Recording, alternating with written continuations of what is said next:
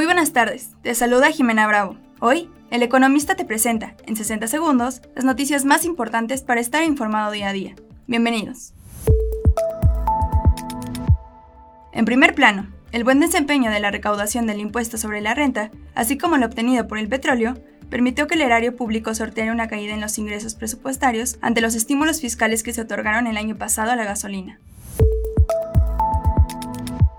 Finanzas y dinero.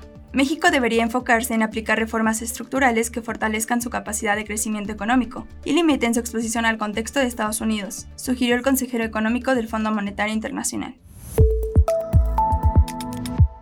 Empresas y negocios. Las exportaciones automotrices de México totalizaron 165.232 millones de dólares en 2022, lo que supone un aumento interanual del 18.2%, su mayor tasa de crecimiento cuando menos en la última década.